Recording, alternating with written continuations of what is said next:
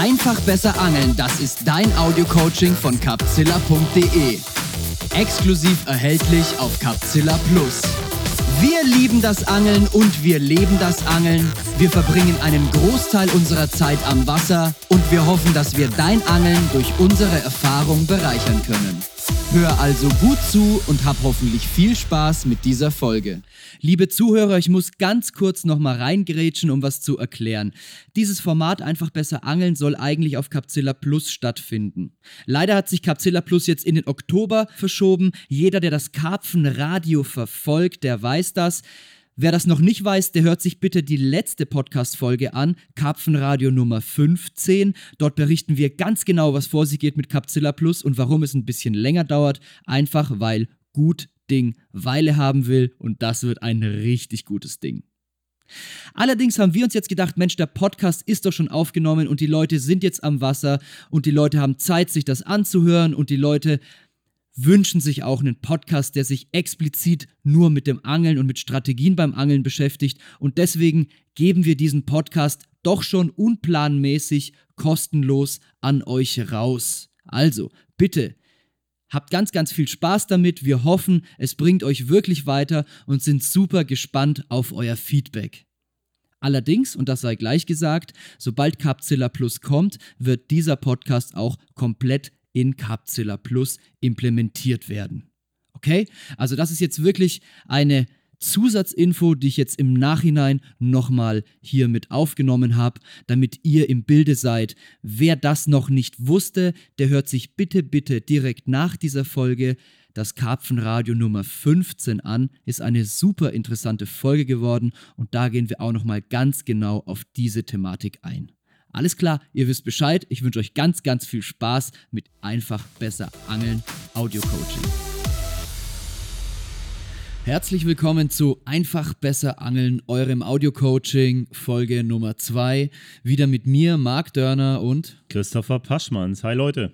Yo, wir haben die letzte Folge damit beendet, dass wir mit der Location weitermachen werden als nächsten Podcast. Und Christopher, du hast an der Stelle schon verraten, dass die Location eines der wichtigsten Themen überhaupt ist für dich beim Angeln. Erläuter uns doch mal bitte, wieso das so ist. Definitiv, es ist der wichtigste Punkt überhaupt beim Angeln. Und ähm, ein Satz, der mich begeistert hat von einem aus der Branche, der sein Geld mit Rigs, mit Kleinteilen, mit all dem Klimbim verdient, von Danny Fabres, der hat mich sehr beeindruckt. Und äh, das ist, es geht um 98% Location, 1% Rig, 1% Futter. Klingt viel, oder? 98% Location. 98% Location, wenn es nicht sogar noch mehr ist. Weil ich meine, am Ende des Tages ist es doch wirklich jedem, jedem klar. Das komplizierteste, am besten getarnteste Rig mit dem hervorragendsten, attraktivsten Köder kann an der Stelle, wo kein Karpfen ist und auch keiner vorbeikommen wird, auch keinen Karpfen fangen. Aber irgendein Klimbim mit irgendeiner bunten Kugel wird in der Mitte von einem Haufen von Fischen auch einen Biss bringen. Jetzt ist es ja eigentlich ganz interessant, wenn man sich das mal vor Augen führt. Wie geht denn so, sage ich mal, der durchschnittliche Angler los und wie wählt er seine Stelle aus? Also wie macht er Location? Ich möchte nicht da draußen alle über einen Kamm scheren, aber so wie ich das sehr oft erlebe, ist es doch tatsächlich so, dass viele Leute ihren Platz danach aussuchen, wo sie am leichtesten hinkommen, wo es am Ufer schön aussieht wo sie vielleicht nah am Auto sitzen oder wo wer anders mal gut gefangen hat? Jein. Die Hälfte, die sich mehr Gedanken macht, die macht Location über Spots. Das heißt, es wird nicht nach Fischen explizit Ausschau gehalten, sondern eher nach fischträchtigen Stellen, was ja auch erstmal ja die grundsätzliche Herangehensweise ist. Du suchst Landzungen, Plateaus, Schilfbänke, Krautfelder, Seerosen, all diese Spots, die einem da ja auch in allen Magazinen, allen Büchern, in wer weiß wo, überall vorgeschlagen werden und natürlich auch Fisch bringen. Aber, und um das jetzt nochmal in aller Deutlichkeit hier herauszustellen, ich glaube, obwohl es uns allen absolut bewusst ist, dass wir einen Fisch nur da fangen können, wo er ist, suchen wir viel zu selten aktiv nach den Fischen. Also würdest du als einen wichtigen Teil der Location herausarbeiten, nicht Stellen finden, also weder am Ufer noch unter Wasser, sondern vor allem Fische finden? Absolut. Das Stellenfinden ist natürlich ein Teil davon, aber ich würde Location erstmal in zwei Kategorien unterteilen wollen. Da wäre zum ersten die absolut offensichtliche, die augenscheinliche Herangehensweise, dass Fische finden durch Fische sehen oder Fische hören. Und das bedeutet nicht nur springende Fische zu sehen oder zu hören, sondern auch solche, die sich vielleicht im Uferbereich zeigen und ihre Spuren wahrzunehmen, zum Beispiel über Gründelblasen, über Rücken, die zu sehen sind, die beim Sonnen aus dem Wasser rauskommen. Das Ganze setzt sich dann unter Wasser fort ich denke mal, dass wir dazu definitiv eine eigene Podcast-Folge, eine eigene Audio-Coaching-Folge mit einem Gast wie beispielsweise Chris Ackermann machen werden, der die Fische unter Wasser sucht und da ja ihr Verhalten studiert und sie lokalisiert. Oder mit jemandem wie Steffen Hamsch, der eine, eine extreme Big Fish-Maschine ist und die Fische mit der Unterwasserkamera lokalisiert, indem er einfach ja ihre Spuren findet, wie zum Beispiel eben Fraßlöcher. Das ist auf jeden Fall ja die offensichtlichste Art, Fische zu finden. Wir finden Fische, indem wir sie sehen oder ihre Spuren wahrnehmen oder sie eben hören. Ähm, die zweite Variante ist, die Aufenthaltsorte von Karpfen vorherzusehen. Das klingt nach einer ganzen Menge, aber ich werde nachher in einem Beispiel mal verdeutlichen. Viele von euch kennen sowas vielleicht auch schon, aber wir können eigentlich im Vorhinein, bevor wir an Gewässer fahren, oft schon voraussagen, wo sich die Fische aufhalten werden wenn wir die Bedingungen im Blick haben, wenn wir das Gewässer von den Strukturen her kennen, ja, und wenn wir halt einfach diese Expertise, diese Erfahrung gesammelt haben. Da gehört natürlich Erfahrung zu. Da kommen aber ganz viele Faktoren zusammen, ne?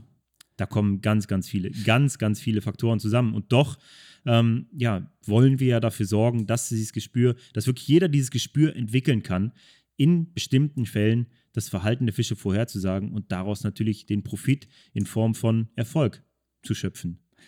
Aber lass uns doch mal vorneweg mit der Methode beginnen, Fische wirklich zu finden. Was haben wir da für Möglichkeiten? Wir haben springende Fische, wir haben rollende Fische oder wir haben fressende Fische, also Fische, die gründeln. Dafür kann man ja auch einen Blick oder ein Gehör entwickeln und an vielen Gewässern zeigen sich Fische auf die eine oder andere Art. Ich habe zum Beispiel da ein ganz interessantes Beispiel aus dem letzten Marokko-Trip was halt auch gerade bei, bei so einem Trip oder an so einem Gewässer wie dem Bin El Uedan, das ist ein riesengroßer See, ein Stausee von 5000 Hektar und mit ziemlich vielen gleich verlaufenden Uferpartien und Uferkanten. Das heißt, das Ufer verläuft dort in den See so, wie man es am Ufer sieht. Heißt, geht unter Wasser genauso weiter, wie es auch schon die letzten 10, 20, 30, 40 Meter vor der Wasserkante der Fall ist und das auf sehr, sehr großen Flächen. Jetzt kann man sich natürlich zu Tode rudern mit einem Echolot und mit einem Klopfblei und sonst was vermuten und wird feststellen, dass einfach viel zu viele Areale viel zu gleich sind. Was ich dort gemacht habe, ist, nachdem wir natürlich ein gewisses Areal durch unsere Präferenzen oder durch unsere Erfahrung ausgesucht haben, also ein ziemlich flach verlaufendes Areal, um es mal zu konkretisieren, das aber auch auf eine sehr große Tiefe ausläuft. Also es lief sehr langsam, aber bis auf große Tiefe aus.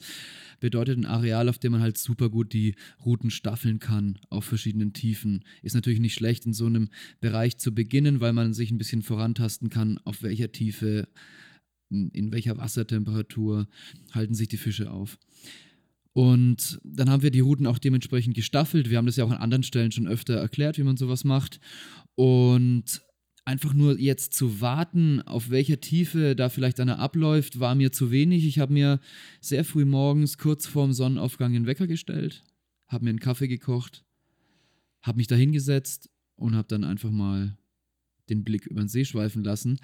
Und tatsächlich zeigten sich hier und da Fische, springende Fische.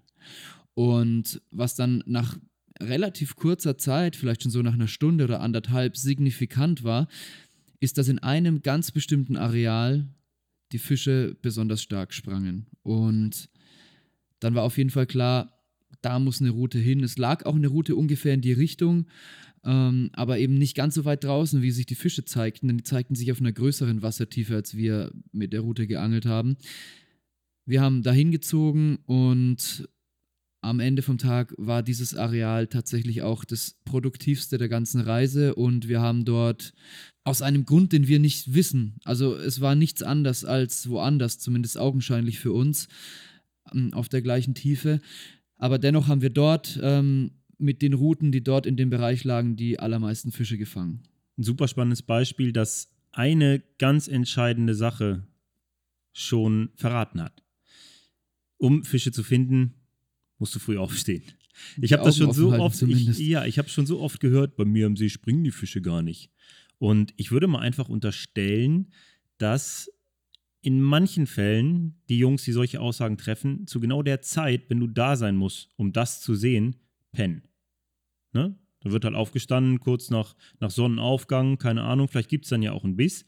Aber ereignisreich ist es eigentlich kurz davor. Also definitiv die Dämmerungsphase, besonders die Morgendämmerung, aber auch die Abenddämmerung ist natürlich die ideale Zeit, um Fische zu sehen, um Fische zu lokalisieren. Ich meine, Fische können den ganzen Tag mal springen, aber zu der Zeit, in der sie eben ak am aktivsten sind, springen sie auch am meisten und zeigen sich auch am meisten. Und das ist auch die Zeit, wo du die Fische wahrscheinlich am meisten beim Fressen identifizieren wirst oder finden wirst. Ne? Das heißt, macht es euch nicht zu gemütlich, sondern geht auch wirklich zur richtigen Zeit auf die Suche und nicht, wenn es euch gerade passt. Ja, es ist ja genau wie mit dem Mindset, was wir auch schon in der, in der vorausgegangenen Audio-Coaching-Folge besprochen haben. Ihr müsst natürlich zulassen, dass euch die Location auf diese Art und Weise gelingt.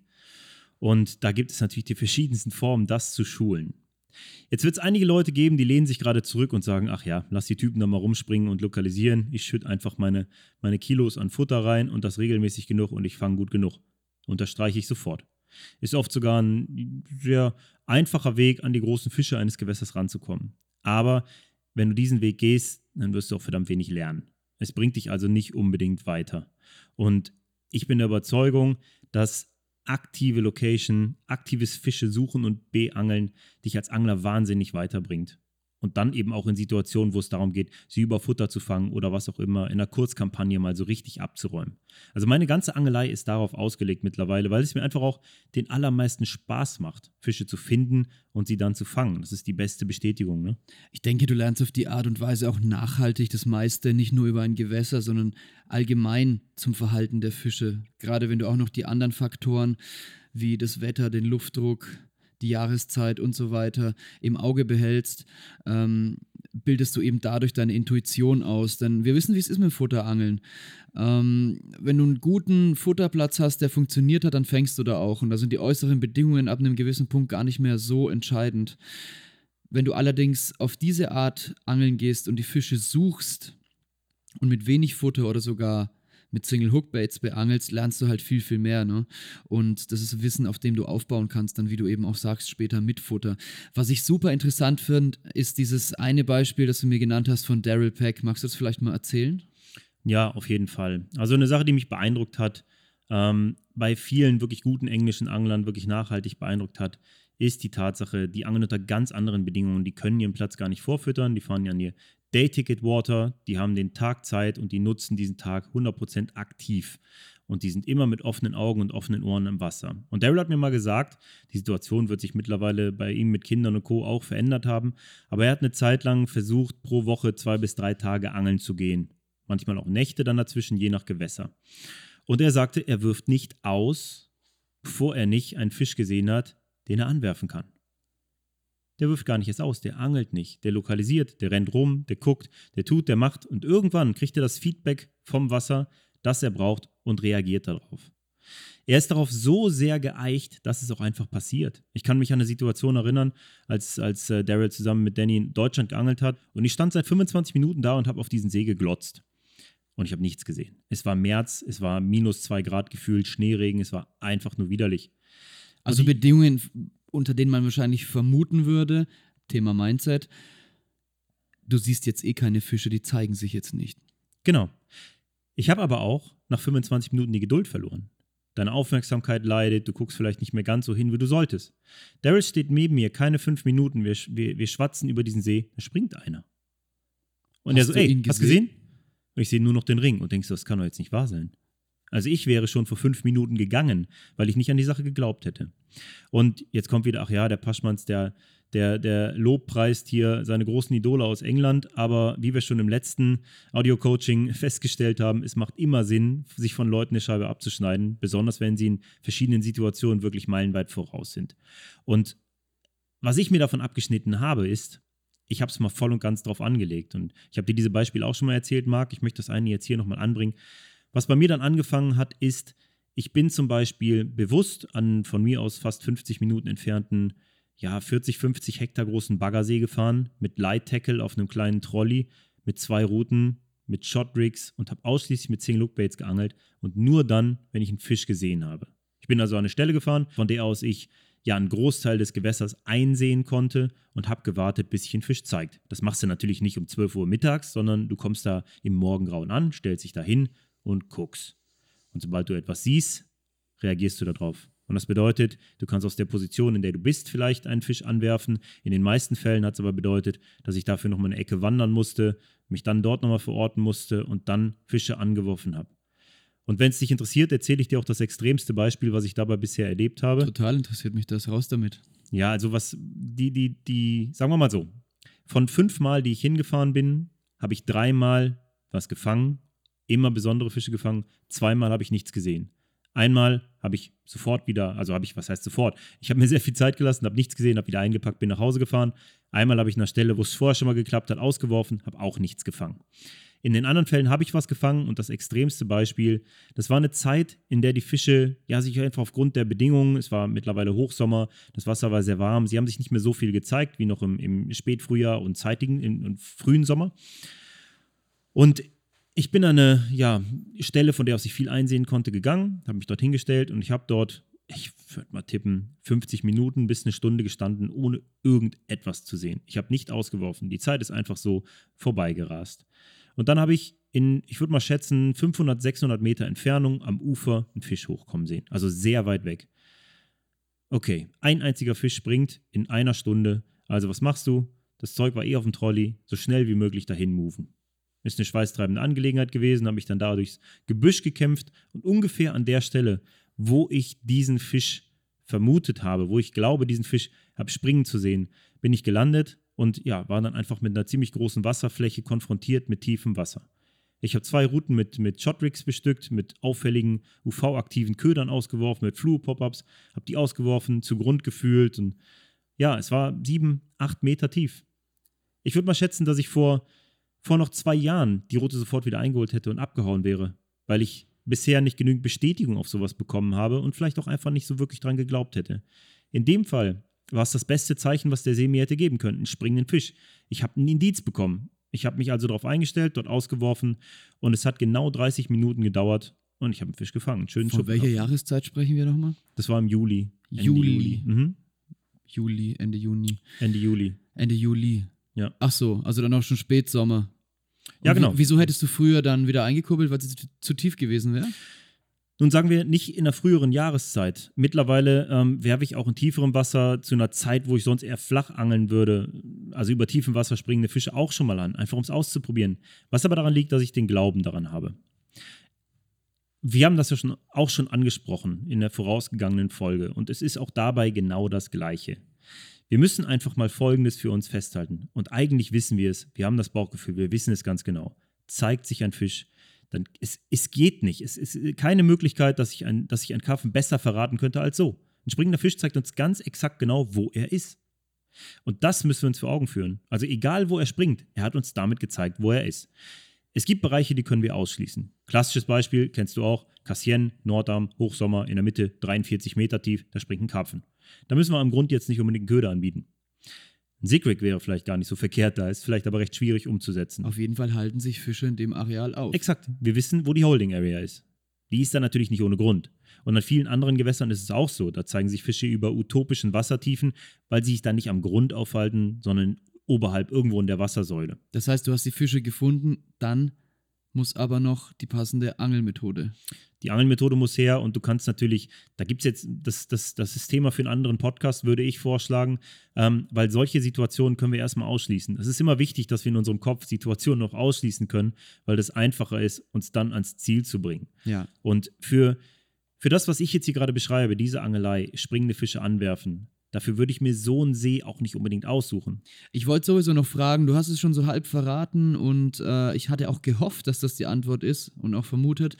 Ich wollte dich fragen, welche Jahreszeit würdest du empfehlen, um mit so einer Art der Angelei anzufangen. Ich kann die Antwort schon vermuten und ich glaube, das ist eine gute Nachricht für euch, liebe Audio-Coaching-Zuhörer, denn es ist genau jetzt die Zeit dafür, nicht wahr? Ja, absolut. Also definitiv äh, reden wir hier ähm, vom fortgeschrittenen Frühjahr bis in den Frühsommer, Mitte Sommer. Das ist die beste Zeit, um Fische auf diese Art und Weise zu beangeln und zu lokalisieren. Und das Tollste ist, ihr braucht nicht viel Futter. Ganz genau. Ganz genau. Ich meine, damit machen wir jetzt schon wieder einen Fass auf, aber ähm, auch darüber möchte ich sehr, sehr gerne in einer Audio-Coaching-Folge sprechen, weil ich will es nicht bei diesem einen Beispiel belassen. Aber wir reden hier nicht davon, dass wir einen Fisch springen sehen und dann erstmal mit dem Wurfrohr ein halbes Kilo Boilies verteilen und eine Route hinschnicken. Nein, wir fischen wirklich ausschließlich einen Hakenköder. Und es ist, wie ich es euch jetzt sage, es ist deutlich effektiver, erstens nur einen Hakenköder zu fischen, einen auffälligen Köder. Und zweitens ist es selektiver. Wir können also auch damit die Chance erhöhen, einen großen Fisch zu fangen. Das heißt, du fütterst wirklich überhaupt gar nichts dazu. Nein, ich sehe einen Fisch springen, werfe den an mit nur einem einzigen Köder. Und was hängt da dran? So weit sollten wir jetzt schon gehen, finde ich. Ein Fluoro-Pop-Up. Ein Fluoro-Pop-Up? Ja. An einem entsprechenden Shotrig. Meistens ist es ein Shotrig Ja. in solchen Situationen aus einem ganz einfachen Grund. Das Shotrig kannst du auf so ziemlich jedem Boden einigermaßen sauber präsentieren. Das Blei fliegt voraus, es kann sich nie verwickeln, es präsentiert immer sauber. Cool. Also ich habe da auch noch mal zum Beispiel ein Praxisbeispiel, auch äh, aus dem Frühjahr von einem stark beangelten Baggersee. Ähm, klares Wasser und das ist natürlich schon auch so eine super Sache. Ich meine, im Frühjahr habt ihr halt auch den Vorteil, dass ihr die Fische auch an Gewässern, wo ihr sie vielleicht vom Ufer nicht so gut lokalisieren könnt, äh, auch mal einfach mit dem Boot auf die Suche gehen könnt. Und damit meine ich jetzt nicht mit dem Echolot, sondern tatsächlich auch mit der Polbrille. Ich meine, das kennst du ja auch. Du ruderst halt in den Uferbereichen oder in Flachwasserbereichen langsam vor dich hin, hältst die Augen offen und dann manchmal siehst du die Fische. Und genauso war es auch in dem Fall. Wir haben ein Flachwasserareal am Ende des Sees beangelt, in dem wir wussten, von einem Freund wussten wir das, dass die Fische dort ganz gut beißen. Ein Kumpel von mir hatte die Nacht zuvor dort geangelt einen Tag und ein paar Fische gefangen. Und ich bin dann dazu gestoßen und es ging leider nichts mehr. Wir haben dann am nächsten Morgen die Erkenntnis gehabt oder den Entschluss gefasst, ähm, zu moven, weil wir eben vermutet haben, dass die Fische weitergezogen sind und dachten uns, irgendwas müssen wir machen. Wir schmeißen jetzt einfach das ganze Tackle ins Boot. Man kann dort überall auch dem Auto eigentlich relativ gut hinfahren, aber wir haben uns eben für diese Variante entschieden, haben unser Tackle kurzerhand ins sowieso aufgebaute Boot geworfen und sind mit unseren zwei Bananen am Ufer entlang gerudert und haben dann tatsächlich unter einem Busch ein paar fressende Fische gefunden. Und ich weiß nicht, ich hatte früher immer so ein bisschen, bisschen so eine Hemmung davor, Fische zu beangeln, die ich sehe. Ich weiß nicht genau warum, aber ich dachte, sobald ich die mal verscheucht habe, ist das, ist das eh vorbei. Es war auch in dem Fall so, dass wir da hingehudert sind, die Fische sind langsam weggeschwommen. Ich habe direkt meinen Rig platziert, bin noch mit dem vollbeladenen Boot an die nächstbeste Stelle, die vom Winkel gepasst hat, um an diesen Busch zu angeln, hingerudert, habe den Bankstick in den Boden gedrückt, die Route abgelegt und noch bevor ich meinen Stuhl aufbauen konnte, ist sie schon abgefeuert. Und im Nachgang habe ich dann dort, ich weiß gar nicht mehr, drei oder vier Fische im 20-Minuten-Takt gefangen. Und einer davon war tatsächlich dann auch der zu dem Zeitpunkt schwerste Fisch im See. Also so leicht kann manchmal Karpfenangeln sein. Wenn du die Fische lokalisierst, dann würde ich unterstreichen, dass es immer so leicht ist. Das, ähm, ich bin mir sicher, dass viele Leute, die das jetzt hier hören, ist eigentlich alles wissen. Dass sie genau wissen, wovon wir reden, aber geht mal in euch. Wie oft reagiert ihr tatsächlich darauf? Wir haben eine lange, lange Liste von mit Sicherheit spannenden Beispielen und eins, das deine, deine Geschichte von gerade untermauert. Ich habe in einem stark beangelten See in Hamburg gefischt, ein Baggersee, ein großer Baggersee. Die Nacht habe ich geblenkt. Habe die Routen da ähm, auf echt geile Plätze, auf ja wie freigefressen aussehende Sandflächen gelegt, habe nichts gefangen.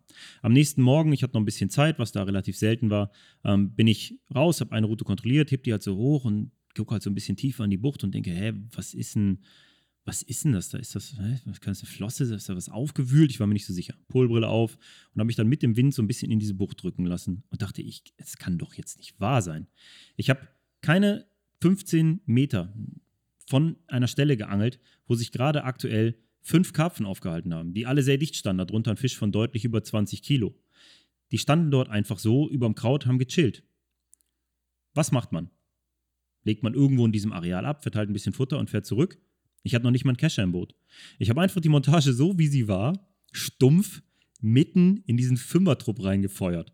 Ich habe gesehen, dass die Fische auseinandergestoben sind, habe dann einen Paddelschlag gegeben mit offener Rolle und mich in ein Schilffeld drücken lassen vom Wind. Ich dachte nur, eigentlich dachte ich, Alter, wie bescheuert kann man sein? Aber eine bessere Chance kriegst du nicht, weil wäre ich da reingerudert, um die Route da abzulegen, hätte ich Futter vorerst reingeworfen. So viel Zeit hatte ich jetzt auch nur wieder nicht. Ich wollte nicht warten. Und dann sitzt du da und haderst irgendwie so mit deinen Gedanken und denkst so, das kann eigentlich gar nicht funktionieren. Wie soll ich den denn landen? In dem Moment fängt die Route an, biegt sich weg, die Bremse fängt an zu rasen. 140 Gramm Inlineblei, irgendein Tigernusköder. Ich habe noch nicht mal die Hakenschärfe kontrolliert. Dann habe ich schön einen Spieler gefangen. Nicht den dicken, den ich gesehen habe, aber eine bessere Bestätigung für mein Vorgehen hätte es eigentlich nicht geben können. Landen musste ich dann übrigens, indem ich ausgestiegen bin aus dem Faltboot und äh, den Fisch mehr oder weniger gestrandet habe und dann Arm geklemmt, so ungefähr, um den Haken zu befreien. Ja, eine geile Aktion, die aber, ja, sich in der Folge habe ich es halt nach dieser Erfahrung, nach dem, was ich dort beobachtet habe, an einem von Boilie-Anglern, Futteranglern hart beangelten Baggersee, der einem ganz wenig schenkt, bin ich auf diesen See gefahren und habe die Fische aktiv vom Boot aus gestalkt. In der passenden Jahreszeit und habe Fische bis über 30 Pfund auf diese Art und Weise gefangen. An einem See, wo normalerweise die Leute ein ganzes Wochenende sitzen, um einen Biss zu bekommen. Und ich gehe halt eine halbe Stunde oder eine Stunde vom Boot aus stalken und fange Fisch. Einfach, weil ich da angel, wo sie sind. Und reagiere auf etwas, was ich ja eigentlich 100% vom Instinkt her weiß. Ich kann sie nur da fangen, wo sie sind. Und wenn ich sie sehe, ja, dann kann ich sie fangen. Dann weiß ich, wo sie sind. Jetzt sind wir natürlich sehr darauf eingegangen, die Fische zu finden durch wirklich die Fische sehen. Ähm, aber es gibt dann vielleicht auch Zeiten im Jahr, in denen man die Fische eben nicht so leicht oder tatsächlich auch Gewässer, in denen sie sich nicht so durchspringen zeigen. Das habe ich auch schon erlebt. Aber selbst an diesen Gewässern können wir uns auf die Suche mit dem Echolot machen. Hast du die Erfahrung schon gemacht? Ich würde eigentlich ganz gerne noch einen anderen Punkt vorher angehen. Ja. Weil ähm, auch nachts können wir die Fische nicht sehen. Und es gibt Gewässertypen wie beispielsweise Kanäle, an denen sich Fische nur sehr selten springen zeigen. Genau. Und ich habe die Methoden für beide Situationen. Ähm, nachts gibt es verschiedene. Eine, die extrem viele Leute kennen und kaum einer nutzt, ist das Lighting. Eine Taschenlampe. Genau. Karpfen haben relativ wenig Scheu vor Licht und eine sehr, sehr starke Taschenlampe hilft uns dabei, Fische zu finden. Ich habe die Methode schon hundertmal eingesetzt und wundere mich immer wieder, dass es eigentlich sonst keiner macht.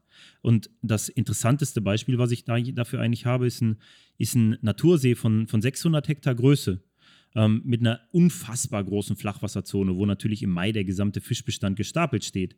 Aber auf, einer, auf einem 600 Hektar See mit einer Bucht von 40 Hektar, die flach ist, muss man die Fische ja auch erstmal finden.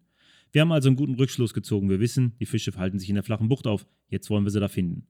Was ich gemacht habe mit meinem Kumpel Hauke zu der Zeit ist, wir sind einfach an einem, am Schilf entlang gefahren mit einem E-Motor, einem Schlauchboot und ich habe vorne eine fette, starke Taschenlampe gehalten. Und dann haben wir mal gesucht. Und du siehst alles. Du ist unglaublich, was du nachts mit einer starken Lampe im Flachwasser siehst. Du siehst Hechte, du siehst Brassen, du siehst riesige Rotaugenschwärme, du siehst Barsche, du siehst Aale. Ja, und irgendwann siehst du dann diese fetten Silhouetten von Karpfen. Erst ein, zwei, zwanzig, hundert. Bingo. Stelle gefunden. Ja, und weil du es jetzt gerade so sagst, ihr seid da am Schilf entlang gefahren, eine Flachwasserzone. Da fällt mir noch ein weiterer ziemlich interessanter Aspekt ein, ähm, wie man im, im Schilf Fische lokalisieren kann, beziehungsweise in, in stark schilfbesäumten Seen. Weißt du, was ich hinaus will? Übers Hören. Auch übers Sehen. Wenn du, wenn du am Schilf entlang fährst und auf einmal fängt es an zu wackeln, weil Fische wegschwimmen. Kennst du das? Ja, definitiv. Absolut. Das Also ist aber oft schon zu spät, weil dann hast du es schon verscheucht. Ja, aber es ist, der, es ist nicht selten der gleiche Effekt wie mit diesen Fischen unterm, unterm Busch, ne? Die einfach nur langsam wegschwimmen, aber dann auch wiederkommen, weil sie einfach in dem Ja. Areal sind. Und da ist dann meistens nicht nur ein Fisch.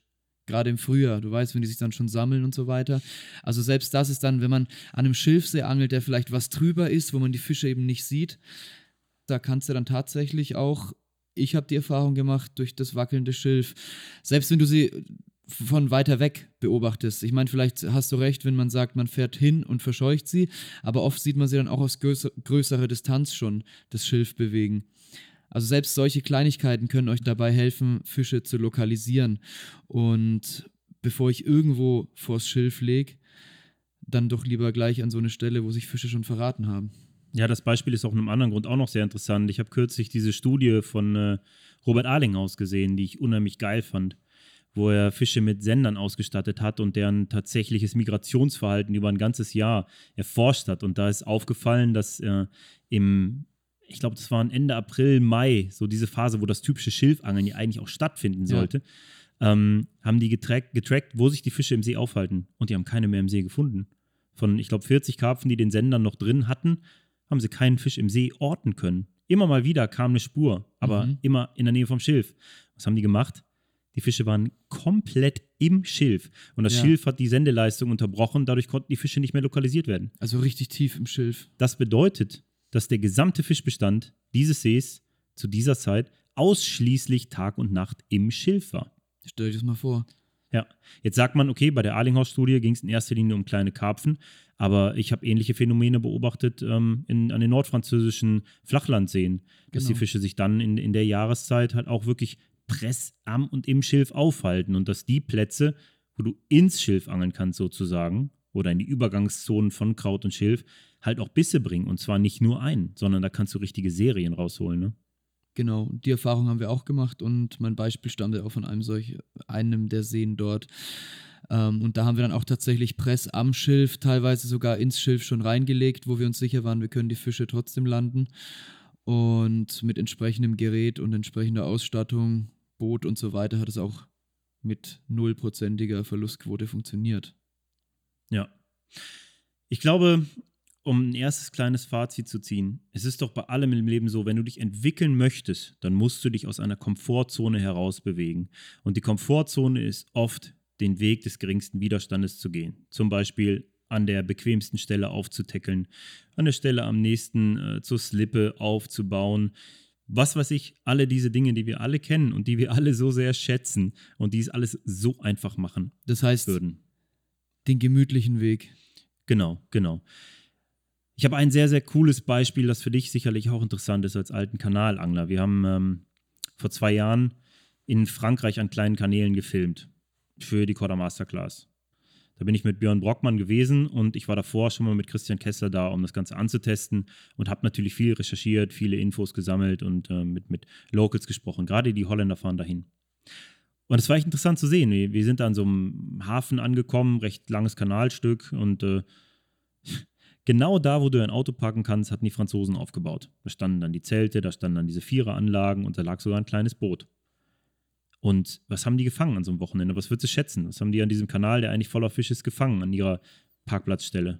Zwei bis vier Fische? Null bis ein. Okay. Maximal. Dabei ist es eigentlich total leicht, weil äh, die Methode, die Fische dort zu lokalisieren, ist über die Futterwolke, die sie erzeugen, wenn sie fressen. Die Kanäle ja. sind schlammig, die sind recht klein, die sind flach. Also was haben wir gemacht? Wir sind zu Fuß diese Kanalstrecke abgelaufen. Und hab trübes Wasser gesucht. Genau. Im Nachhinein würde ich ein Klappfahrrad mitnehmen, weil es einfach noch bequemer ist. Aber in dem Fall haben wir es so gemacht, wir haben eine Getränkedose in der Hand gehabt und sind losgelaufen. Und sobald wir irgendwo die erste Wolke gesehen haben, ja. war fast immer in der Nähe schon die nächste. Die Fische haben einzeln dann hier und da gepickt. Also Getränkedose abstellen als Markierung, weil das alles sehr monoton ist, Zurücklaufen, Auto holen, hinfahren, ausladen, Fische fangen. Hört sich so platt an. Und es ist auch so platt. Es ist unendlich einfach. Niemand, niemand macht es. Genau, weil die meisten Leute dafür einfach zu faul sind. Und das ist halt das Thema. Erfolgreiches Angeln hat auch ein gutes Stück weit mit Fleiß zu tun. Ganz genau. Es ist immer harte Arbeit. Aber ich kann mir vorstellen, dass sich ein paar Leute vor den Kopf gestoßen fühlen, weil du gesagt hast, dass sie faul sind. Indirekt. Jetzt hör dir Folgendes an. Und das ist ein Argument, das ich öfter mal höre und das ich auch irgendwo verstehen kann. Da kommt jetzt, ah ja, ihr fahrt dahin, ihr habt ein paar Tage Zeit, dann ist ja klar, dann macht ihr, investiert ihr erstmal und so. Ich komme halt nach der Arbeit am Freitagabend an meinem See an und pf, keine Ahnung, die Hälfte der Stelle ist schon besetzt und ich setze mich dann halt irgendwo hin und mache mir da eine gute Zeit und so ist das dann halt. Okay, gut, kann sein. Ich hoffe, dass diese Leute dann trotzdem, wenn sie auf Tour gehen und ein bisschen Zeit haben, wirklich alles an Zeit investieren, die Fische zu lokalisieren, bevor sie auftackeln. Das würde ich jetzt erstmal anzweifeln. Aber selbst bei dieser Art zu angeln, dieser klassischen, ich komme nach der Schicht oder nach der Arbeit ans Wasser und mache das Beste aus meiner Zeit, musst du dich aus der Komfortzone bewegen, wenn du viel rausholen willst. Und auch dafür habe ich Beispiele, die vielleicht nicht ganz so häufig gehört werden.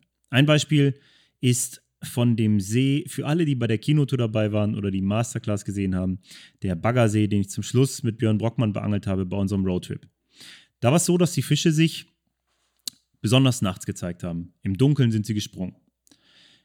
Aber der gesamte See ist vollständig verkrautet. Wirklich auf ganzer Fläche verkrautet. Es gibt dann immer wieder so kleine, maximal einen Quadratmeter große Kiesflecken, auf denen man sauber eine Montage präsentieren kann. Und wir sprechen jetzt von so richtig widerlichem Kraut, so drei Meter hohem, von Hornkraut, von, von, ja, es war halt einfach alles voll mit Kraut.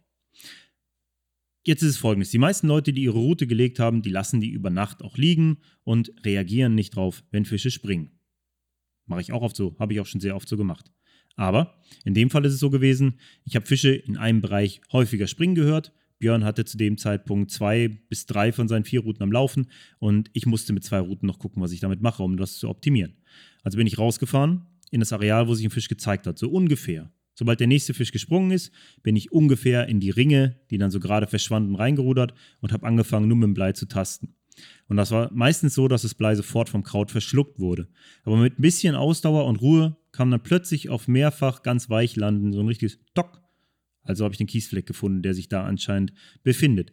Sofort eine Haarboje über Bord, das Ganze im GPS eingespeichert, ein Rig mit Tigernüssen eingehangen, dort abgelegt, eine Handvoll Futter drüber, die Haarboje wieder rausgeholt und zurück.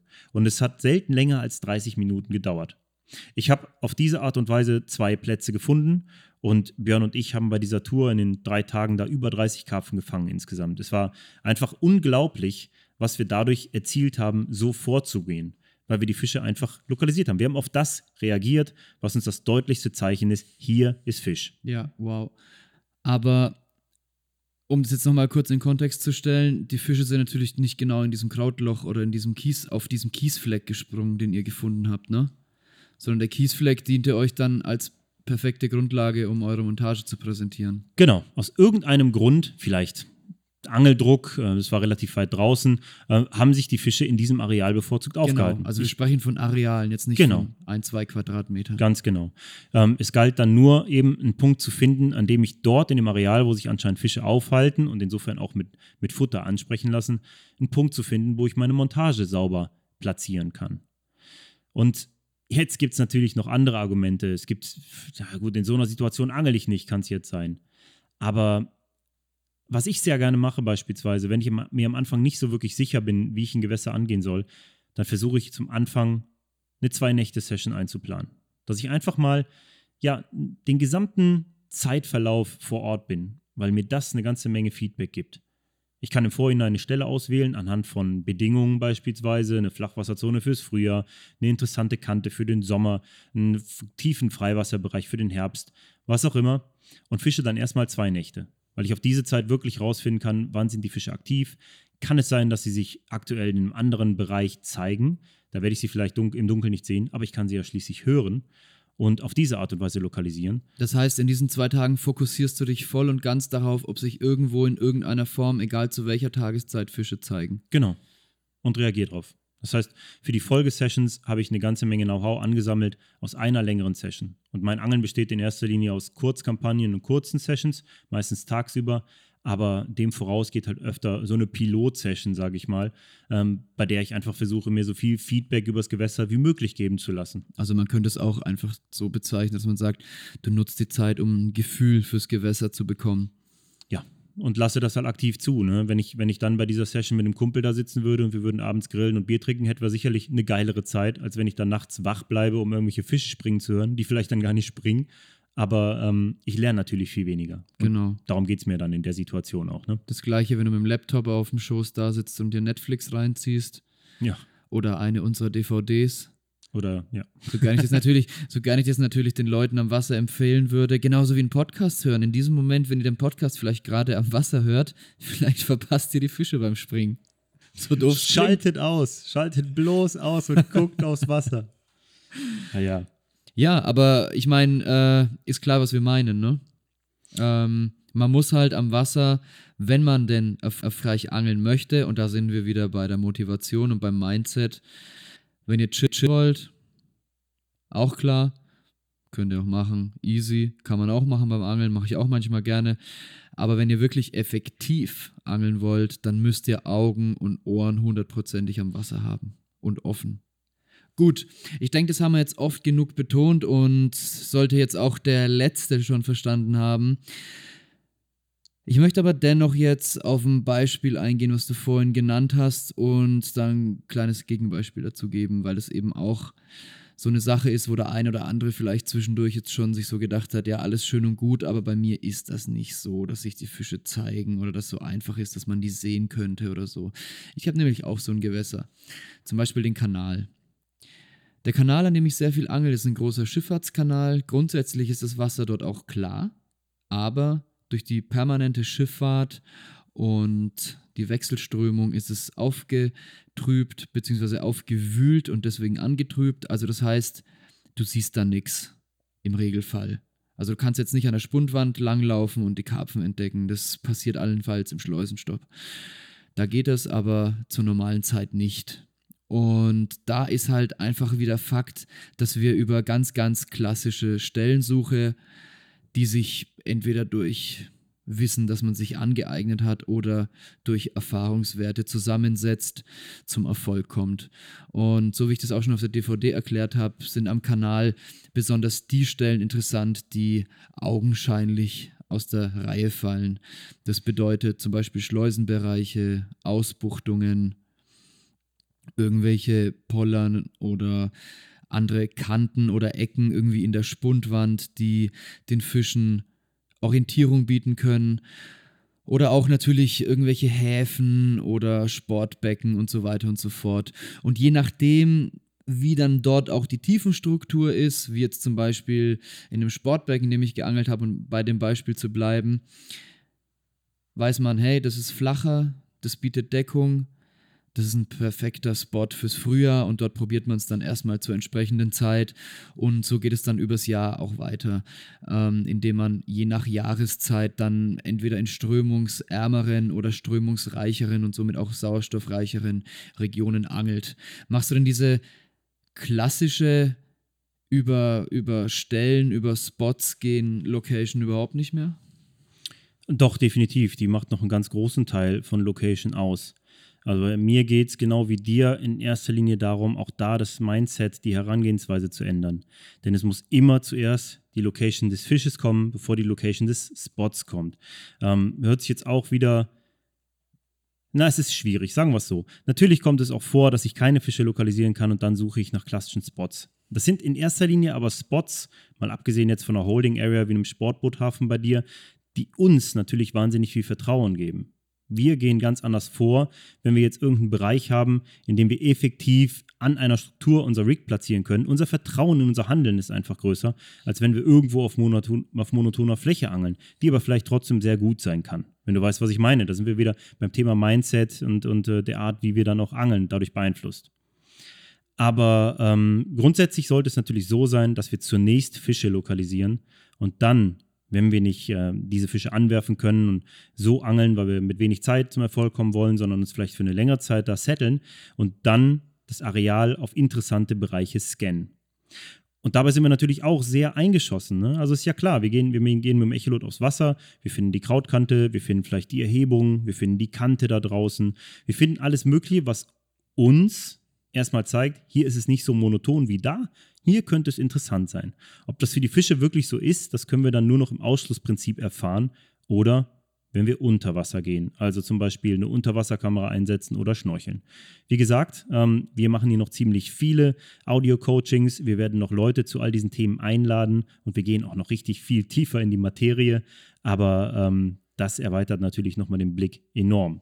Genau, lass uns jetzt aber erstmal beim, beim großen Ganzen bleiben. Wie sähe denn bei dir so ein Ausschlussverfahren dann aus und in welchen Gewässern hältst du es für besonders interessant oder praktikabel? Eigentlich an allen. Aber ähm, je größer das Gewässer ist, desto wichtiger ist es für uns und unser Mindset, dass wir ein Ausschlussverfahren haben, an dem wir uns langhangeln können. Ja. Weil du kannst dich gut an das Gefühl erinnern, als du das erste Mal an einem See von über 500 Hektar gestanden hast. Ja, allerdings. Du, als ich das erste Mal zum Kassieren gefahren bin, ich dachte, ich bin verloren. Ich wusste gar nicht, was ich machen soll. Ich dachte, das kann doch jetzt nicht wahr sein. Die haben mir alle erzählt, du kannst im Kassieren in so ziemlich jeder Angeltiefe einen Fisch fangen und so ziemlich überall. Und ja gut, Das macht die Sache nicht einfacher, wenn man auf diese riesigen Arme guckt. dann stehst du da und denkst dir so, fuck, was mache ich jetzt? Also mit der Unterbewusst, mit der Angst, nichts mehr zu fangen, die ich jetzt im Bauch habe, kann ich eigentlich auch wieder nach Hause fahren. Ja, wenn man, wenn man sich den letzten, ähm, das letzte Audio-Coaching äh, nochmal kurz in Erinnerung ruft, dann ist das auf jeden Fall nicht unbedingt fangförderlich. Ganz genau. Aber natürlich mit ein bisschen Erfahrung, und die wollen wir hier nun mal weitergeben, können wir ganz große Bereiche von solchen Gewässern schon mal als fischleer ausschließen, weil sie das einfach sind. 80 Prozent würde ich mal behaupten. Ja, du kannst einfach sagen, dass 80 Prozent des Gewässers, das du beangelst, karpfenleer sind. Natürlich kann sich der Zustand ändern und ein, zwei Nächte später ziehen Fische aus Bereichen in Bereiche und so weiter und so fort. Aber wollen wir es doch mal ganz einfach angehen. Über die Angeltiefe. Das ist schon mal so der erste Punkt. Ja, und das ist wahrscheinlich sehr, sehr stark von der Jahreszeit abhängig. Ganz genau. Das ist von der Jahreszeit abhängig. Ähm, du kannst zum Beispiel im April an einen See wie den Zalagu fahren. Ist eine Empfehlung, geile Zeit für so einen See. Der See hat 800 Hektar bei Vollstau. Und du kannst eigentlich sagen, ja, dass nur die ersten vier bis sieben Meter des Gewässers überhaupt interessant sind. Alles andere, was tiefer liegt, und damit sprechen wir wahrscheinlich von über 80 Prozent des Gewässers, ist völlig uninteressant. Da müssen wir nicht angeln. Weil zu kalt noch zu dieser Ja, weil es auch wahrscheinlich zu wenig natürliche Nahrung ausgebildet hat. Ja, Einfach noch genau. zu uninteressant ist. Die Fische halten sich im bereits erwärmten, angenehm flacheren Wasser auf, finden dort auch viel mehr natürliche Nahrung, versammeln sich. Wir müssen davon ausgehen, dass im April in der südfranzösischen Region es natürlich schon deutlich wärmer ist als bei uns, versammeln sich in bestimmten Bereichen und genau da können wir sie natürlich auch fangen. Und da möchte ich jetzt aber ganz gerne auf ein Gegenbeispiel kommen und zwar auch wieder am Bin El Ouidan, als wir jetzt in Marokko waren. Ein ganz, ganz frisches Beispiel also. Dort haben wir ganz gezielt nach tieferem Wasser gesucht, weil wir dort nämlich eine kältere Wassertemperatur finden und dadurch mehr Sauerstoff. Und das war natürlich eine gewagte Theorie, aber tatsächlich haben wir dann dort auch die meisten Fische nachher gefangen auf zwischen 12 und 14 Meter und Ja. vor allem die größeren Fische. Ein ganz, ganz hilfreiches ähm, Tool, also Werkzeug bei der Sache, war dabei ein gutes Echolot. Also ich habe extra mein Echolot mitgebracht und wenn ich das richtig einstelle, sehe ich auf meinem Echolot die Sprungschicht. Und ich glaube, oh, das da kann uns und ich glaube, das kann uns sowohl im Frühjahr helfen, um uns zu zeigen, ab wo wird es kalt, oder aber auch im Sommer, um ja auch zu zeigen, ab wo wird es kalt. Bloß, ja, die Seite der Medaille ist halt jeweils eine andere. Ne? Im Frühjahr suchen wir das wärmere Wasser und dann im Sommer eventuell unter diesen Umständen das kältere Wasser. Das ist ein Extrembeispiel, ne? Das habe ich in Karpfenzeit auch schon beschrieben, dass gerade im Kassieren 14 Meter Wassertiefe im Sommer eigentlich eine absolute Idealtiefe zu sein Ja. scheint, weil sie den, den, das beste Level aus äh, Sauerstoffgehalt und Wassertemperatur den Fischen bietet für ein sehr angenehmes Leben. Und gerade das hat natürlich super funktioniert, aber ähm, das ist natürlich ein, ein Sommerbeispiel, auch bei euch. Ja, Und natürlich. ein Beispiel, das halt an, ja, an nicht jedem See natürlich zahnt, ne? Aber Ja. es ist ein saugutes. Und gerade was du gerade, das jeden Thema Fall- Sprungschicht, darüber machen wir ein Audio-Coaching. ja, Das ist so ein wichtiges Thema, zu, zu dem so viel Nachfrage besteht. Ihr braucht ein GTM 40 Plus, das ist mal Fakt. Es gibt von Anaconda, glaube ich, mittlerweile ein, äh, ein Fishhawk heißt Fishhawk jetzt. heißt das Ding, genau. Also ich wollte es auch jetzt noch empfohlen haben. Ihr müsst euch jetzt kein teures Echolot kaufen, gerade die, die jüngere Generation da draußen, die sagt, "Ah, jetzt habe ich mir endlich ein Echolot geleistet, jetzt ist es nicht gut genug, weil es das nicht anzeigen kann. Legt euch irgendwie noch so ein Fishhawk oder ein altes GTM 40 Plus zu und da fahrt ihr einfach ähm, auf eine tiefe Stelle des Sees, die ihr dann übers Echolot herausfindet. Lasst das runter und dann wird euch da auch in ein oder zwei Meter Schritten angezeigt, wie das mit der Wassertemperatur ist. Und an der Stelle, wo sie sehr stark fällt, also stärker als in den ersten Schritten, da ist dann auch schon die Sprungschicht und da wird es kälter. Genau, da wird es kälter. Angeln sollten wir allerdings kurz oberhalb dieser Sprungschicht, ähm, denn da ist normalerweise ja das Verhältnis am besten. Da sind wir ganz gut aufgehoben. Wenn wir jetzt gerade von diesem Sommerbeispiel sprechen, natürlich, ne? Auch da muss man immer sehr spezifisch sein, aber da werden wir auch nochmal ganz genau drauf eingehen. Ja, das sind so Sachen, auf die musst du halt nochmal, da gehen wir spezifisch in, in anderen Audio-Coachings ein, weil das einfach so Sachen sind, auf die man, da gibt es wiederum zig Beispiele im Beispiel. Also wir wollen das Ganze jetzt für dieses Coaching wirklich recht allgemein halten. Genau, dennoch haben wir natürlich jetzt schon einen Punkt angerissen, ähm, den ich eben schon erwähnt hatte, und das ist die zweite Möglichkeit, ähm, Fische zu finden, und äh, das ist einfach die Aufenthaltsorte von Karpfen vorherzusagen ja, was wir auch ein Stück weit durch diese Location über, über Spots machen, ne? Absolut. Aber ähm, ich will mal ein wirklich extremes Beispiel dafür geben, was tatsächlich möglich ist und äh, wie wir den Erfolg eigentlich im Kopf schon im Vorhinein wirklich perfekt durchplanen können. Es gibt im Lebensrhythmus eines Karpfens ein wiederkehrendes Element, einen Moment, der jedes Jahr aufs Neue kommt und das ist die Laichzeit. Es ist Laichzeit. Laichzeit, genau. Die Fische wollen sich fortpflanzen. Das heißt, sie versammeln sich in sehr großer Menge auf sehr kleinem Raum. Und das machen sie meistens schon, ja, deutlich bevor sie mit dem eigentlichen Leichen anfangen, bevor diese Idealtemperatur von so und so vielen Tagen von 18 Grad erreicht ist, ähm, beginnen sie eigentlich schon, sich zu versammeln. Das heißt, wir haben eine ganze Menge ziemlich hungriger Fische auf einer ziemlich kleinen Fläche. Alleine dieses Wissen bringt uns natürlich schon extrem nach vorne. Und jetzt stellt euch mal einen Gewässertyp vor, wie es den zum Beispiel in Südfrankreich, wo ich genau diese Art des Angels ganz gerne betrieben habe, häufiger gibt. Ein Stausee. Der ist an der Staumauer natürlich am tiefsten. Da ist das Wasser am tiefsten. Es ist fürs Frühjahr am unattraktivsten, denn es gibt keine zum Leichen geeigneten Flachwasserbereiche. Die Stelle allerdings, wo der Fluss in den See mündet, Stausee, es ist also immer ein gestauter Fluss oder auch mehrere, diese Stelle ist natürlich viel flacher. Von da fängt der Stau erst an. Das heißt, dort, gerade im Frühjahr, wenn das Schmelzwasser runterkommt, sich dann erwärmt, den See wirklich füllt, der See hat Vollstau, gerade dann steht das Wasser da bis weit in die Büsche und es gibt keine perfekteren Möglichkeiten für Fische zu laichen. Noch dazu finden sie da natürlich auch viel natürliche Nahrung. Es ist insgesamt sehr interessant. Das heißt, wir haben schon mal zwei Dinge, die wir wirklich ganz klar wissen. Die Fische versammeln sich, wir wissen auch, wo sie sich versammeln. Wenn wir jetzt das Timing noch richtig legen, dann können wir unvorstellbare Sternstunden erleben. Und mir ist es ein paar Mal gelungen, einfach genau mit diesem Plan im Kopf. Ich will die Fische, genau diese Fische abpassen zu der und der Zeit und ich weiß genau, wo ich sie suchen muss. Dafür reicht ein Blick auf Google Maps. Ich kann genau sehen, ah ja, an dem See kommt genau an der Stelle das ist der Fluss rein, genau da kann ich sie beangeln. Jetzt gibt es Seen wie zum Beispiel den Cassien, da ist dieses gesamte Gebiet, wo die Fische sich zum Leichen versammeln, nämlich der Westarm, Schongebiet. Wir können sie nicht da drin beangeln. Wir können sie kurz davor beangeln, aber nicht da drin. Aber an anderen Seen, wie zum Beispiel auch dem Salagu, ist es wiederum möglich. Da ist dieses Gebiet kein Schongebiet und wir können sie dabei angeln und es ist auch noch dazu eine sehr, sehr große Fläche. Und es gibt viel, viel mehr Stauseen als nur die zwei, an die sowieso alle fahren. Es gibt noch so viele mehr, die sich dafür anbieten und die genau das, ja, auch mit sich bringen. Und äh, mal ganz ehrlich, Leute, ihr wisst schon im Vorhinein, wenn ich dort eine Stelle bekomme, dann werde ich richtig abräumen. Ist doch ein geiles Wissen, oder? Und wir haben, ja, den Aufenthaltsort der Fische und damit unseren Big Hit, wie man sagen könnte, schon vorgeplant. Tja, und im Wesentlichen ist es ja dann schon so, dass sich an vielen Gewässertypen im Laufe der Jahreszeit dann auch gewisse Bereiche, die wesentlich interessanter sind als andere, herauskristallisieren. Ne?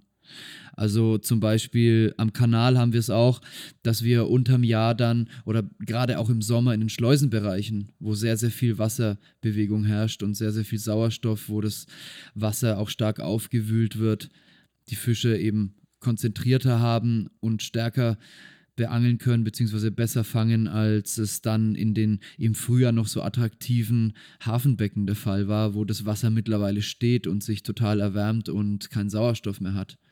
Und so ist es ja dann auch, wie wir vorhin drauf eingegangen sind, ähm, mit der Wassertiefe in eben größeren Stauseen. Ne? Ja, es ist, ja, eigentlich ist es doch wirklich so, bei all dem spielt der logische Menschenverstand eine ziemlich große Rolle. Und wir müssen uns da auch immer wieder aus der Komfortzone rausbewegen. Ich meine, na klar, wir gehen aufs Wasser, wir haben unser Echolot an und wir sehen irgendwas, was uns besonders erscheint. Und dann müssen wir uns halt einfach immer fragen, was bedeutet das für die Fische? Ist das auch für einen Karpfen besonders? Plateaus sind ja ganz klassische Beispiele dafür. Und es gibt viele Seen, an denen ich das erlebt habe. Die Leute gehen raus, der See hat extrem viele Plateaus und die Plateaus sind auch natürlich die Hotspots schlechthin, wo geangelt wird. Natürlich werden die Fische da gefangen, wo geangelt wird. Wenn die wenigen, genug, die gefangen werden, werden dort gefangen. Wenn du auch lange genug genau. und äh, vor allem genug Menge gefüttert wird, Ja. dann wird natürlich so ein, so ein Plateau früher oder später zum Hotspot. Genau. Aber ist, ist, er wirklich von vornherein der interessante Platz? Das ist die Frage. ist Ne? immer das, was man daraus macht. Die Plätze an sich sind absolut uninteressant für die Fische. Die dienen zur Orientierung, aber was wollen die da oben drauf? In den meisten Situationen ist es obendrauf ziemlich uninteressant. Dahingegen sind die, ich sag mal, mit weicherem Boden und Kraut ausgestatteten Kanten und die Bereiche rundherum viel, viel interessanter.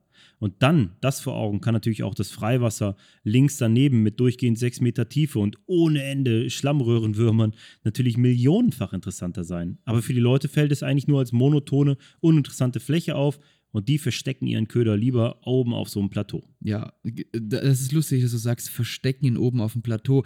Aber wenn man sich das mal kurz überlegt, wenn man sich so ein klassisches Plateau mal anguckt, das dann wirklich sehr harten, ebenen Grund hat, oft sieht man ihn dann ja auch, weil er nicht so tief ist, da ist überhaupt nichts drauf. Also da findest du gar nichts, oft nur nicht mal eine Muschel. Und dann hingegen ein, ein super produktiver, interessanter Boden, der sich dann beim Ablegen oder mit einem Klopfblei weich anfühlt, der wird dann tatsächlich von vielen Anglern auch gemieden, ne? obwohl das eigentlich der viel interessantere Bereich ist. Das ist ein total geiles Beispiel, das gerade wir zwei natürlich von den äh, nordfranzösischen Flachlandseen und ich auch schon von den Torfstichen, wo ich früher viel geangelt habe, kenne. Das ist so der Klassiker. Die Leute kommen da an und werfen die Markerroute oder fahren auf den See mit dem Echolot und klopfen. Ich habe den ganzen Tag gesucht, ich habe nicht eine harte Stelle gefunden. Aber da muss es einem doch von wie Schuppen von den Augen fallen. Die Seen sind maximal drei Meter, vielleicht mal fünf Meter bei extrem hohem Wasser tief. Es gibt keinen schlechten Schlamm dort. Die Seen sind aus nur einem Grund so unglaublich produktiv. Die können auf ganzer Fläche fast rund ums Jahr extrem viel natürliche Nahrung produzieren. Schlammröhrenwürmer, Mückenlarven, kleine Schnecken, was man sich alles vorstellen kann. Und natürlich ist dieser Schlamm auch viel interessanter als das Schilf. Weil was gibt es einfacheres, als diese Schlammfläche zu durchwühlen und diese hilflosen Würmchen einzusaugen, die noch dazu den höchstmöglichen Nährwert haben? Die sind besser als diese kleinen Schnecken, die man mühselig aus dem Schilf und Kraut rauspicken muss. Aber trotzdem suchen die Leute nach harten Stellen. Warum? Da sind wir wieder bei dem starken Warum. Hinterfrage alles, was du tust und stell dir diese Frage logisch. Dann kommst du auch von ganz alleine zu all den Antworten, die du brauchst. Ich denke, einer der Punkte ist halt tatsächlich, dass die Leute auch Angst haben, im Schlamm zu angeln, weil sie denken, dass ihr Köder und ihr Blei und so weiter zu tief im Schlamm versinken und dann auch unter Umständen von Karpfen auch nicht gefangen werden, äh, gefunden werden, meinte ich. Aber dem kann man ja auch ganz, ganz leicht entgegenwirken, dieser Angst, indem man dann eben einen Chodrick angelt oder einen ziemlich stark aufgepoppten Schneemann oder, oder, oder. Ja, ein Wafterköder oder halt einfach sich auch einfach darauf verlässt, dass äh, die Fische im Schlamm fressen und deinen Köder auch dort finden werden. Also ich persönlich habe gerade an den sehr schlammigen Seen mit wirklich mit klassischen Pop-ups sehr schlechte Erfahrungen gesammelt und die besten gesammelt, wie du sagst, mit Schneemannködern, die ja, oben aufliegen oder halt wirklich Boilies, die drin sind. Natürlich würde ich in dem Fall, was du wahrscheinlich auch gerade sagen würdest, ähm, kein 5 cm Rig verwenden und das Ganze da tief reinziehen lassen, sondern ich würde mich halt auf die Bedingungen anpassen. Aber wenn der Köder leicht im Schlamm versinkt, ist auch überhaupt kein Thema, weil die Fische sowieso im Schlamm wühlen. Das heißt, wenn du zu weit aufgepoppt fischst, fischst du vielleicht sogar schon wieder an den Fischen vorbei. Das kann ja durchaus passieren. Absolut. Und es gibt für sowas ja noch sehr viele Beispiele. Ne? Also das Krautangeln ist für mich auch immer so ein Beispiel. Für die meisten Angler ist es peinlichst, tunlichst zu vermeiden, den Köder im Kraut zu präsentieren. Mir ist aber gerade durch Schnorchel und Beobachtung mit der Unterwasserkamera aufgefallen, dass so leicht krautbestandene Bereiche oft viel, viel krasser von den Karpfen durchflügt wurden, als solche, die eben keinen Krautbestand haben. Wahrscheinlich sind die einfach noch attraktiver für die natürliche Nahrung und bieten vielleicht ein bisschen mehr Sicherheitsgefühl beim Fressen. Das kann ich mir auch vorstellen, weil der Fisch ja doch diesen Urinstinkt hat, sich auch ein bisschen Deckung zu verschaffen. Ne? Und in diesen Bereichen, da findet er eben diese Deckung. Ne? Absolut. Außer an extrem stark beangelten Gewässern, wo immer nur am Rande dieser Deckung irgendwo die Falle gestellt wird und der wahrscheinlich viel sicherer auf der Freifläche frisst, so ungefähr. Aber damit machen wir das nächste Fach auf, das, äh, das Fass auf, als das. die anderen. Genau. Ja. Genau so ist es. Sehr, sehr schön. Der Blick auf die Uhr verrät, wir liegen gut in der Zeit und wir kommen jetzt so gefühlt thematisch auch ans Ende. Wir haben jetzt, denke ich, im groben in diesem Coaching unseren Zuhörern ziemlich gut vermittelt, auf was wir Wert legen bei der Location. Es lässt sich eigentlich in zwei Teile aufteilen. Einmal in Fische suchen und einmal in Aufenthaltsorte vorhersagen. Genau. Und ähm, unser Fazit ist eigentlich, Bewegt euch aus eurer Komfortzone heraus, schließt keine Möglichkeit der Location aus. Sei es jetzt frühmorgens aufstehen, sei es eine Lampe einsetzen bei Nacht, die Fische suchen über den Sound, den sie beim Springen produzieren. Sucht sie wirklich, findet die Fische und ihr werdet verdammt nochmal auch verdammt erfolgreich sein. Es kann so einfach sein. Es gibt zwei Möglichkeiten. Entweder ihr wartet, dass die Fische euch finden, mit eurem Köder, mit eurer Montage, oder ihr macht euch auf die Suche und findet die Fische. Letztere Methode wird garantiert die erfolgsversprechendere sein. Genau. Und wir haben euch schon auf einen bald folgenden Themenblock hingewiesen, der irre wichtig ist bei der ganzen Geschichte. Und das ist das Timing. Wenn ihr die Aufenthaltsorte von Karpfen vorhersagen wollt, dann macht ihr das natürlich übers Timing. Wir haben euch ein Beispiel gegeben fürs Frühjahr in Südfrankreich, für den Sommer am Kanal. Wir wissen, wo sich die Fische aufhalten, schon im Vorhinein und können das anhand der Bedingungen bestimmen. Und da kommt das Timing ins Spiel. Unsere nächste Folge, eine Stunde Audio-Coaching, wird sich mit dem Timing beschäftigen. Und dabei, Timing ist ein großer Begriff, vor allen Dingen mit den Bedingungen, die Karpfen beeinflussen. Eine Sache, die aktuell wirklich in aller Munde ist, die so ziemlich jeder, jedem Blank und jedem Erfolg anführt, Hektopascal. Hektopascal, der Luftdruck. Wir wollen unsere Erkenntnisse mit euch zum Luftdruck teilen und wir werden noch auf viele andere Dinge eingehen, wie zum Beispiel den Mond, Wasserstände, Jahreszeiten, Tageszeiten, es gibt so vieles. Der Angeldruck. Oh Was ja. sind die Bedingungen, die Karpfen bissig machen und wo kriegen wir auch unter schlechten Bedingungen noch einen Fisch rausgekitzelt? Das sind die Themen, mit denen wir uns beim nächsten Mal in unserem Audio-Coaching einfach besser angeln beschäftigen werden. Wir hoffen, ihr hattet ganz, ganz viel Spaß mit dieser Ausgabe. Auf Wiederhören sagt Marc Dörner und Christopher Paschmanns. Das war einfach besser angeln, dein Carp Coaching von carpzilla.de, kostenlos verfügbar unter Carpzilla Plus. Wir hoffen, wir konnten dein Angeln mit unseren Erfahrungen ein Stück weit bereichern und du freust dich schon auf die nächste Folge. Bis dahin findest du natürlich jede Menge Content von uns auf capzilla.de sowie auf unseren sozialen Medienkanälen auf Facebook, Instagram und YouTube. Bitte abonniere uns, um stets auf dem Laufenden zu bleiben und informiere auch gerne deine Freunde über diese Folge hier oder über irgendetwas, das dir an uns gefällt, damit unsere Arbeit noch mehr Leute erreichen kann. Vielen Dank für dein Interesse und bis bald.